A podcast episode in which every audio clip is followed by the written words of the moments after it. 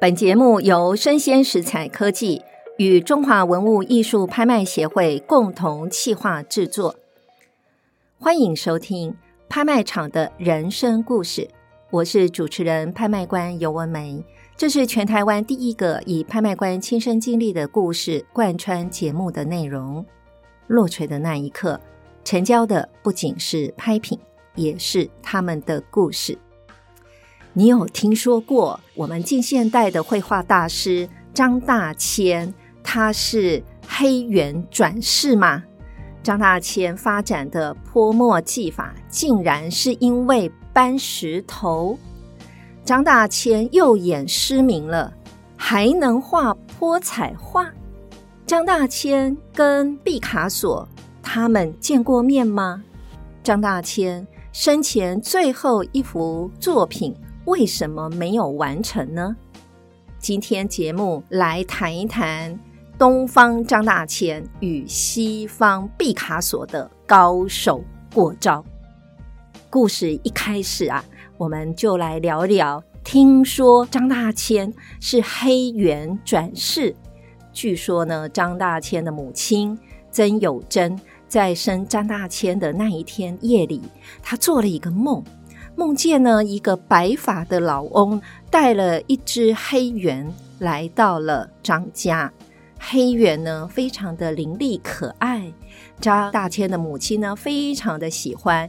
于是呢，老翁呢就把黑猿送给了他。啊，猿就是猿猴的猿了啊。好，那不久之后呢，张大千就哎出生了。那一年呢，是一八九九年。那时候还是在清朝啊，光绪二十五年的时候。以后呢，张大千的妈妈也因为这个梦啊，她常常说啊张大千呢是黑猿转世。张大千呢，其实他在年轻的时候啊，曾经拜老师啊珍惜呀学习绘画啊。那有一次呢，张大千的老师啊，曾希啊，在他的家里面呢，亲自的下厨，那煮了一手的好菜啊，叫红烧金鱼来宴客。期间呢，他的老师啊、呃，曾希看到张大千啊，神清气爽，骨骼清奇呀、啊，又听说啊，他的母亲是因为呢，曾经做过一个黑圆的梦啊，所以曾希啊，灵机一动，把张大千呢取了一个名字啊。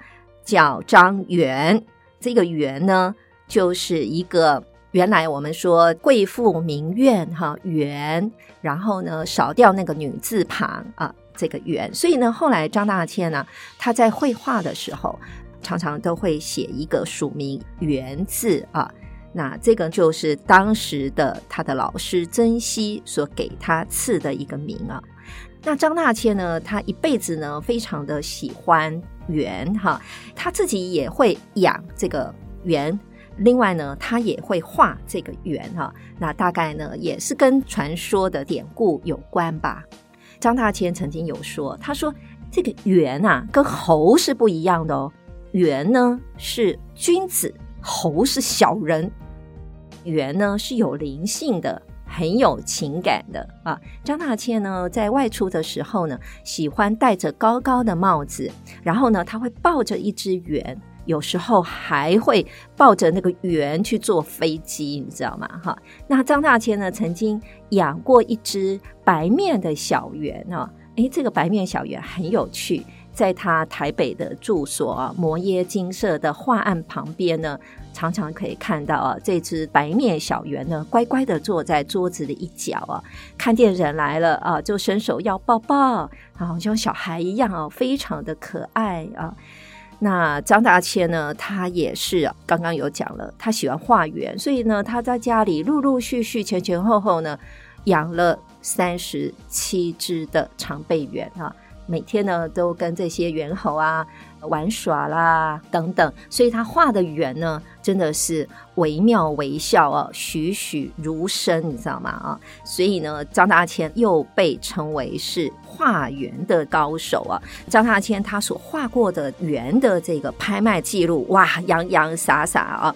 譬如像说，一九九八年中国嘉德张大千的湖树双圆图啊、那一直到二零零六、二零零七、二零零八，哈，一直到二零一四年北京匡时张大千跟这个溥心畬合作的仓圆图等等啊，有非常多的他画圆的作品啊，陆陆续续的在拍卖会上出现了。那张大千呢，之所以成为一个绘画大师啊，当然他的启蒙是很重要的。谁是他的启蒙老师呢？其实是他妈妈。他的妈妈呢，也是非常巧慧的一个民间的剪纸花卉的艺术家啊。从九岁开始啊，张大千呢就跟着妈妈还有姐姐呢来开始绘画啊。十二岁呢就可以画山水人物花卉啊，有神童的美誉啊，所以就知道啊，这个应该是跟基因也有一点关系了啊。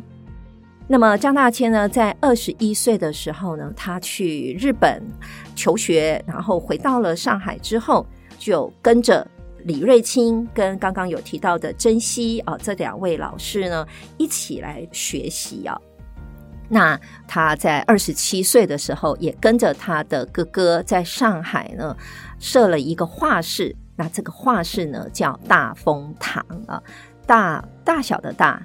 风呢，就是风景的风啊，大风堂。那么大风堂呢，除了是张大千他的住所，也是他的画室，也是他典藏绘画的地方啊。另外呢，他也在这边教授绘画啊。呃，张大千呢，在这段时间呢，他的名声呢就越来越大了。我自己呢，曾经有创下两个重要的白手套的佳绩啊。一个呢，在二零二二年地图艺术的迎春拍卖会上啊，那时候呢有征集到大风堂的秘藏啊，那时候的专题叫做“百年一遇敌国之富大风堂秘藏”。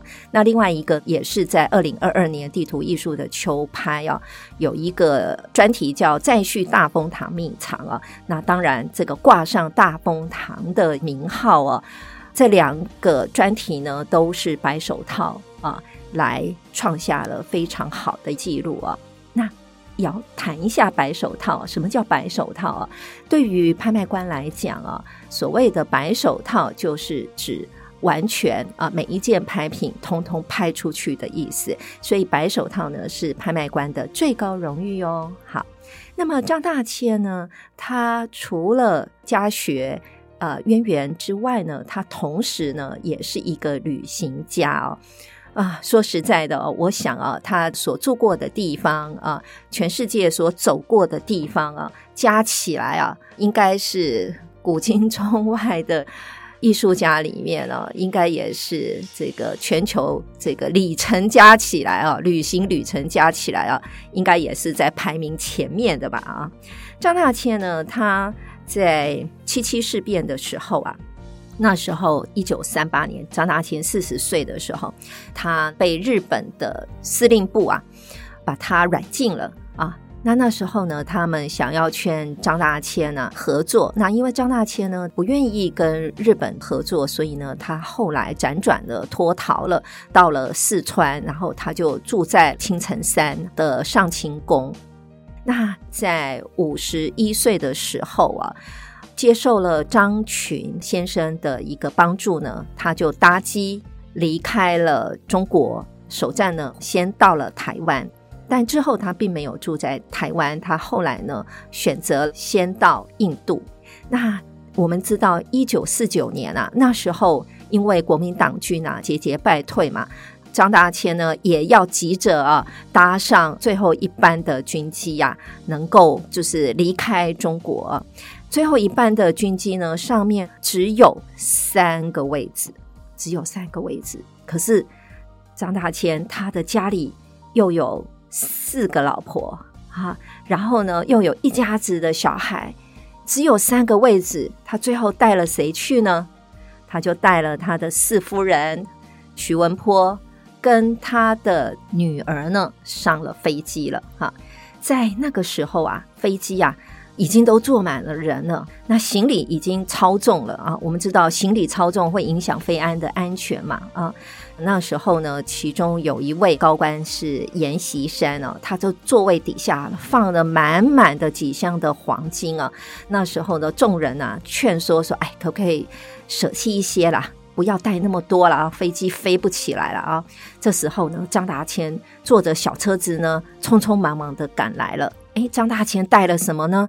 带了几大箱的敦煌临摹的壁画。那跟他同一班飞机的，还有当时的教育部长，他叫杭立武。这个杭立武呢，他也知道张大千带的这些文物的价值啊。权衡之下，杭立武做了一个重大的决定。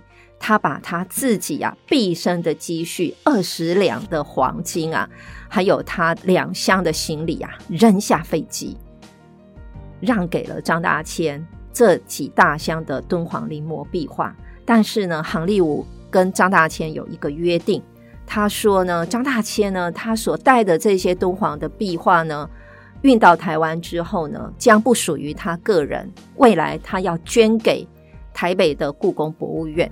张大千呢，在当时情急之下，当然他也是很爽快的答应了啊。那后来呢，真的也兑现了这个承诺啊。他把画作呢捐给了国立故宫博物院啊。这一些是张大千历年收藏的呃一小部分而已啦。后来有一些呢，陆陆续续呢，借由蒋介石啊，就是当时的蒋总统的几位亲信呢。陆陆续续的搭了专机呢，运回了台湾。张大千呢，他到了台湾之后做了短暂的停留，后来呢就直接转到印度啊。他到印度的时候刚好是五十二岁。他住在印度的大吉岭，那那段时间是五十二岁，刚好是体力啊，还有他的绘画功力都是巅峰的时期嘛，所以呢，哇，日夜的啊绘画，所以那时候的绘画呢，不仅仅是量非常的多，绘画的值呢也非常的好啊。那来来回回在香港啊、印度啊飞来飞去的啊，那后来呢，因为他的留在大陆的儿女呢，不断的劝说是不是可以回到大陆啊啊，那时候呢，大陆已经是所谓的解放了，也就是共产党呢来主导了，来主理啊。张大千呢就觉得说，嗯，中国香港啊跟印度啊也不是他久居之地，所以呢，他就决定啊，他要远走南美。大家。知道吗？他到了南美哦，其实他一开始不是到巴西，他是先到阿根廷住下来以后呢，就觉得说，嗯，阿根廷政局不稳啊，所以呢，后来就选择到了巴西哦。那选择到了巴西那一年是一九五四年哦。后来呢，因为他健康的关系，然后他又为了要治病啊。然后再加上巴西，因为要盖水库嘛，所以呢，这个水库呢会淹没他的巴德园，所以呢，张大千就决定了离开巴西，所以他后来又搬到了美国。那我曾经呢，在二零二二年的地图下拍的时候，拍过一个很特别的拍品啊，这个拍品呢是张大千的外孙女莹莹她的旧藏啊，这个拍品是什么呢？就是张大千巴西巴德园。委麦的手札，那这个委麦的手札呢，虽然不是非常高价落锤啊，但是真的也相当的具有意义啊。那这个委麦的手札呢，其实它的背景啊，是因为啊，张大千呢后来他写了信啊，给他的儿子啊。第九个儿子跟第七个儿子写了这封信，就告诉他说：“哎，他委托了中国航运的呃董事长啊董浩云先生来协助他处理巴德园这件事情。然后他交代哈，就是留在巴德园的这两个儿子呢，一定要知所进退啊，然后呢，一定要。”善待董浩云董事长啊，能够呢帮他处理事情啊，所以可见呢，张大千呢，其实他为人呢还是非常的心思是非常缜密的啊，而且呢，家里大大小小的事情啊，他都放在心上啊，事必躬亲的啊。后来呢，他在巴西住完之后，就又搬到了美国。到美国呢，住了两个地方，都在加州啊。一个叫可以居，那一个呢叫黄碧安。那一直到七十八岁的时候，张大千才落叶归根，选择了台湾来定居啊。那时候呢，他在台湾的住所就是非常知名的摩耶精舍。那他到了台湾之后，除了曾经去过韩国开过一次画展之外，他人生最后的八年呢，都是住在台湾的啊。那摩耶精舍现在呢也开放，大家可以去看啊。如果说各位听众有兴趣的话，可以上台北的国立故宫博物院的网站上面呢，你是可以去登记，可以去参观。那摩耶精舍现在的名称改成张大千先生的纪念馆。那张大千呢？除了刚刚我提到的哇，搬来搬去、飞来飞去，是一个旅行家之外啊，大家知道吗？他也是一位收藏家哦。很多人都不知道啊，他是列名为民国六大藏家的这个身份哦。那么，民国六大藏家，他为什么可以挤进这个超级名单之内呢？啊，张大千啊，在二十二岁的时候。他就已经买到了元代啊非常有名的书画家叫倪瓒，他的作品叫《暗南双树图》。哎，二十二岁的时候就开始收藏，而且他这个收藏的眼光还真好。这个《暗南双树图》呢，现在呢典藏于美国普林斯顿大学的美术馆呢。那时候呢，张大千除了他自己呢有这个眼光可以收藏之外，当然他也有引领他收藏的一些前辈，譬如像他以前住在上海法租界的时候，他楼上的邻居是谁呢？非常有名的中国山水画的一个大师叫黄宾虹。那黄宾虹比张大千大了三十四岁，可是他们是忘年之交啊。这个黄宾虹啊。教了张大千很多哈，怎么样选这个纸张啦、鉴藏啦、提拔啦等等很多的知识，然后再加上呢，张大千他的两位老师啊，曾熙跟李瑞清，这两位呢。非常喜欢石涛跟八大山人的作品啊，所以呢，张大千呢就受到了这样子的影响啊。张大千呢前前后后啊也收了董源的四件作品啊，譬如像《江亭晚景图》啊，现在就在台北故宫博物院典藏啊，或是呃西岸图啊，在纽约大都会博物馆典藏。那这些呢，呃，都是张大千的。非常喜欢的一些作品啊，听说呢，张大千啊，他在买古画的时候呢，他呢对于要卖他画的人呢，哎，他也很少会去跟他说他自己的想法啊。张大千呢买画是非常非常的谨慎的啊。那我们知道啊，所谓盛世古董，乱世黄金啊，张大千呢，他在盛世收了蛮多的古董的啊。他在乱世的时候呢，他就卖出了重要的一些作品。那这些作品呢，前前后后啊，也承载了帮他很多的财务危机啊，也帮他度过了。譬如像那时候他要搬到南美阿根廷的时候，为了要筹集搬家费啊，所以他就搬出了他三件的他的镇堂之宝啊，就是韩熙载的夜宴图、潇湘图以及宋人册页。哇，这些卖了多少钱？你知道吗？在之后呢，这些作品呢，中国文物局知道了以后，就用四万元的人民币把它买回去了。所以这三件作品呢，现在在故宫博物院啊，呃，张大千呢用四万，在当年呢用四万人民币啊就卖出去了。哎，张大千有了这些收藏之后，日也看，夜也看，然后呢还会去临摹，所以张大千呢。还有发展的另外一个他的事业哦，这个事业呢是他专门做伪作，所以他也是一个伪作大师，你知道，画了很多假画。那张大千呢，因为从早期的他的收藏里面呢，他去临摹，然后呢以假乱真啊，很多的大收藏家、鉴赏家，都被他骗了，你知道吗？而且世界上有很多的博物馆都藏有他的伪作作品啊，譬如像华盛顿的佛利尔美术馆就收藏有张大千的伪作啊，来人无中三影，还有纽约大都会博物馆也有收藏石涛山水跟梅清山水，那这个也是张大千的伪作啊。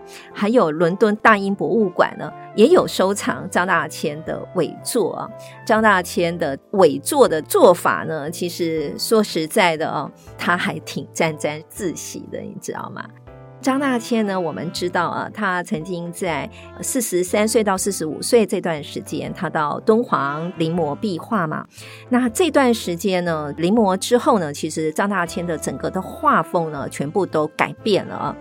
尤其从敦煌回来之后，张大千的绘画精锐尽出啊。后敦煌时期啊，他很多的作品都是高价拍出啊。譬如像说，在二零一七年中国嘉德的秋拍当中啊，曾经就有一个作品啊，是林北院的江堤晚景。那这个作品呢，价值是以五亿五点七八亿的新台币来拍出的啊。那另外呢，还有一个也是在他辉煌的时间呢的作品，在一九四八年啊，这个作品呢叫《千里江山图》。那《千里江山图》呢，十四点四亿啊拍出去的，也是创下张大千呢目前最高的拍卖记录啊。张大千就用敦煌的壁画临摹啊，打出了他的国际市场啊。他在五十八岁的时候呢。非常积极的到西方啊展览、啊。那在五十八岁的时候，张大千来到了巴黎展览。那时候带着他年轻的四夫人徐文坡来到了巴黎，办了两个画展。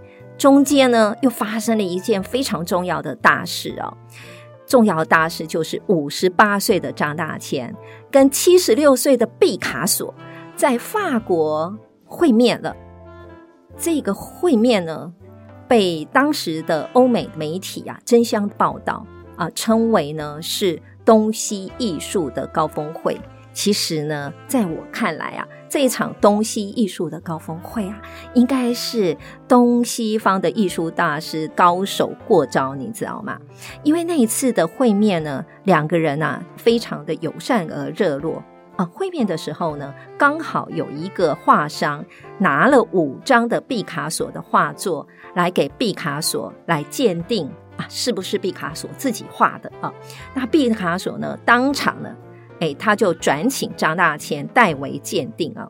通常来讲哦，一个完全不同文化的东方传统国画大师，不太可能熟悉西方的绘画。更何况啊，要在原来的画作的艺术家、西方顶尖大师毕卡索的面前要鉴定真伪啊！张大千也知道毕卡索是存心想要试试他的功力啊，掂掂他的斤两啊。谁知道呢？张大千随即挑出两张，说是假的。那毕卡索呢，当场表示同意，而且非常的高兴啊。那那一位画商啊，在旁边啊，哇，这个是瞠目结舌，说不出话来。接着呢，毕卡索又拿出了上百张毕卡索自己画的中国绘画的习作，当场要求请张大千呢帮他指点指点。那张大千哎看了看毕卡索这些习作的作品呢，哎，其实他一看也知道毕卡索在模仿齐白石的花鸟鱼虫啊，但是呢，嗯、呃，还没有很到位啊，所以呢，张大千就很委婉的说：“哎呀，你画得真好，但是呢，工具不对啊，画水墨呢应该用中国的毛笔呀、啊，这样子呢才能够画出中国山水的墨分五色等等啊。”那当场的张大千还写下了“张大千”三个字来作为示范。你看这个是不是东西方的大师在互相的较劲呢？有了这一场东西方大师的会面之后呢，呃，张大千的名声啊彻底在西方打开了。那张大千呢，其实他在后来的拍卖市场上面呢、啊，他也获得了很多的佳绩哦。譬如像他在二零一六年曾经获得了 Art Prize 的全球五百大艺术家的一个调查报告里面，张大千啊，他全年度的拍卖的结果、是全球第一。而且还超越了毕卡索啊，所以张大千真的非常的厉害啊！在二零一六年呢，他的拍卖成绩是全球冠军。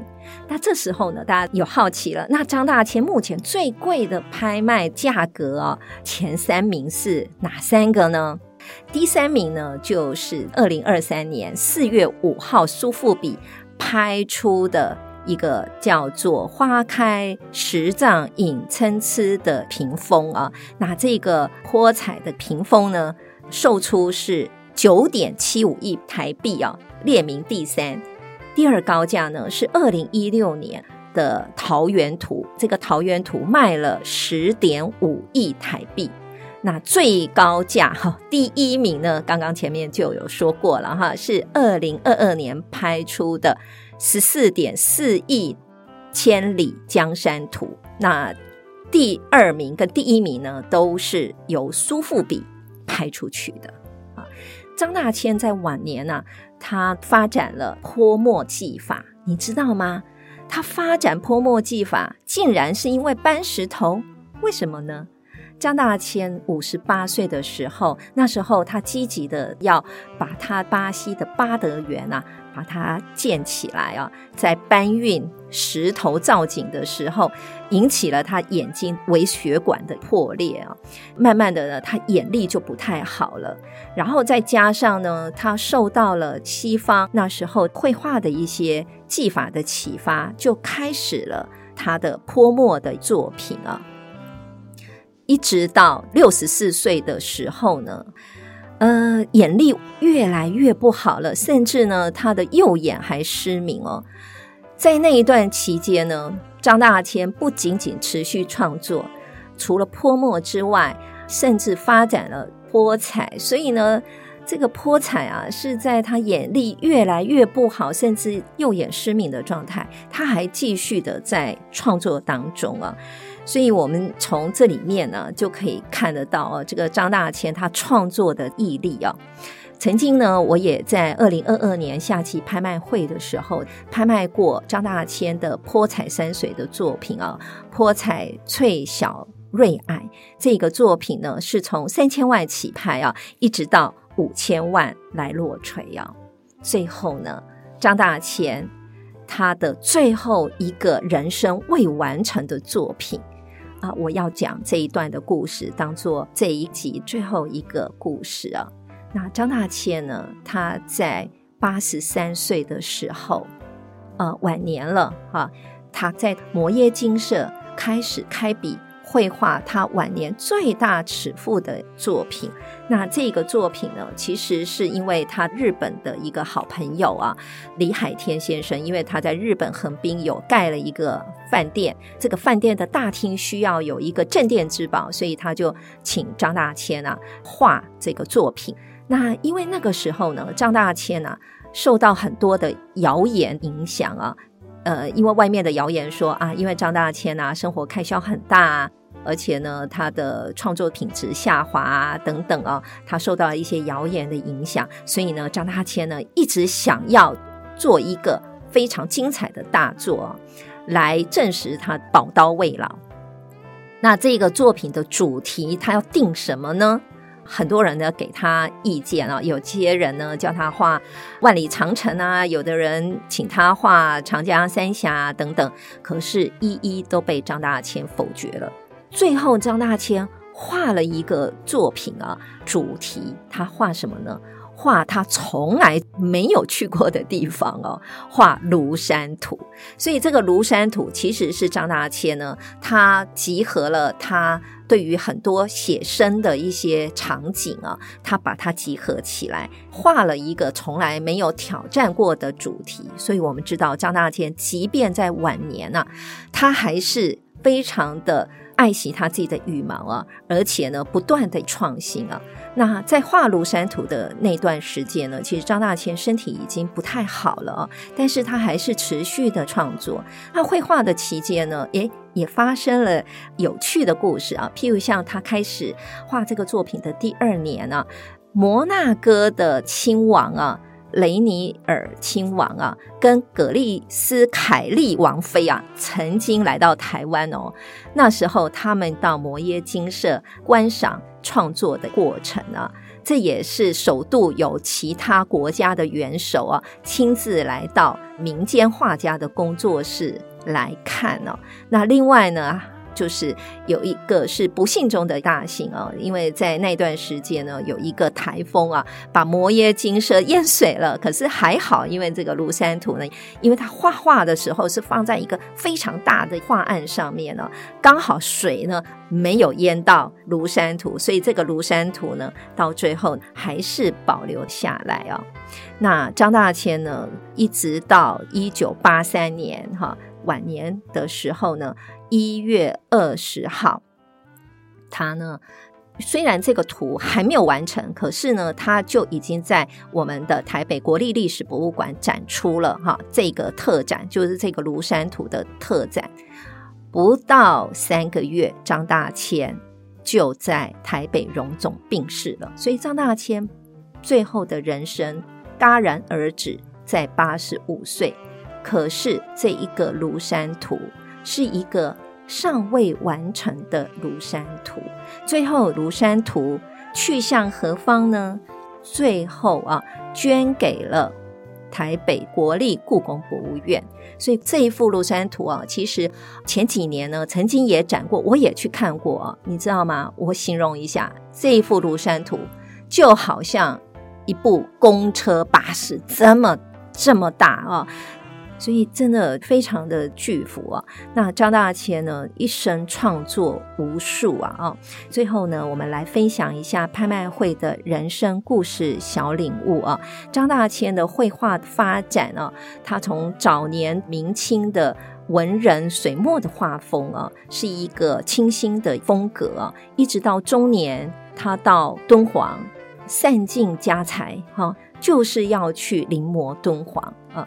然后一直到他的晚年，即便他已经右眼失明了，他呢还是发展了他的泼墨泼彩的风格，一直到人生走到最后一个阶段了啊，他还是挑战了非常巨幅的庐山图啊，风格的转换跟技法的突破，不满于现在的成就啊。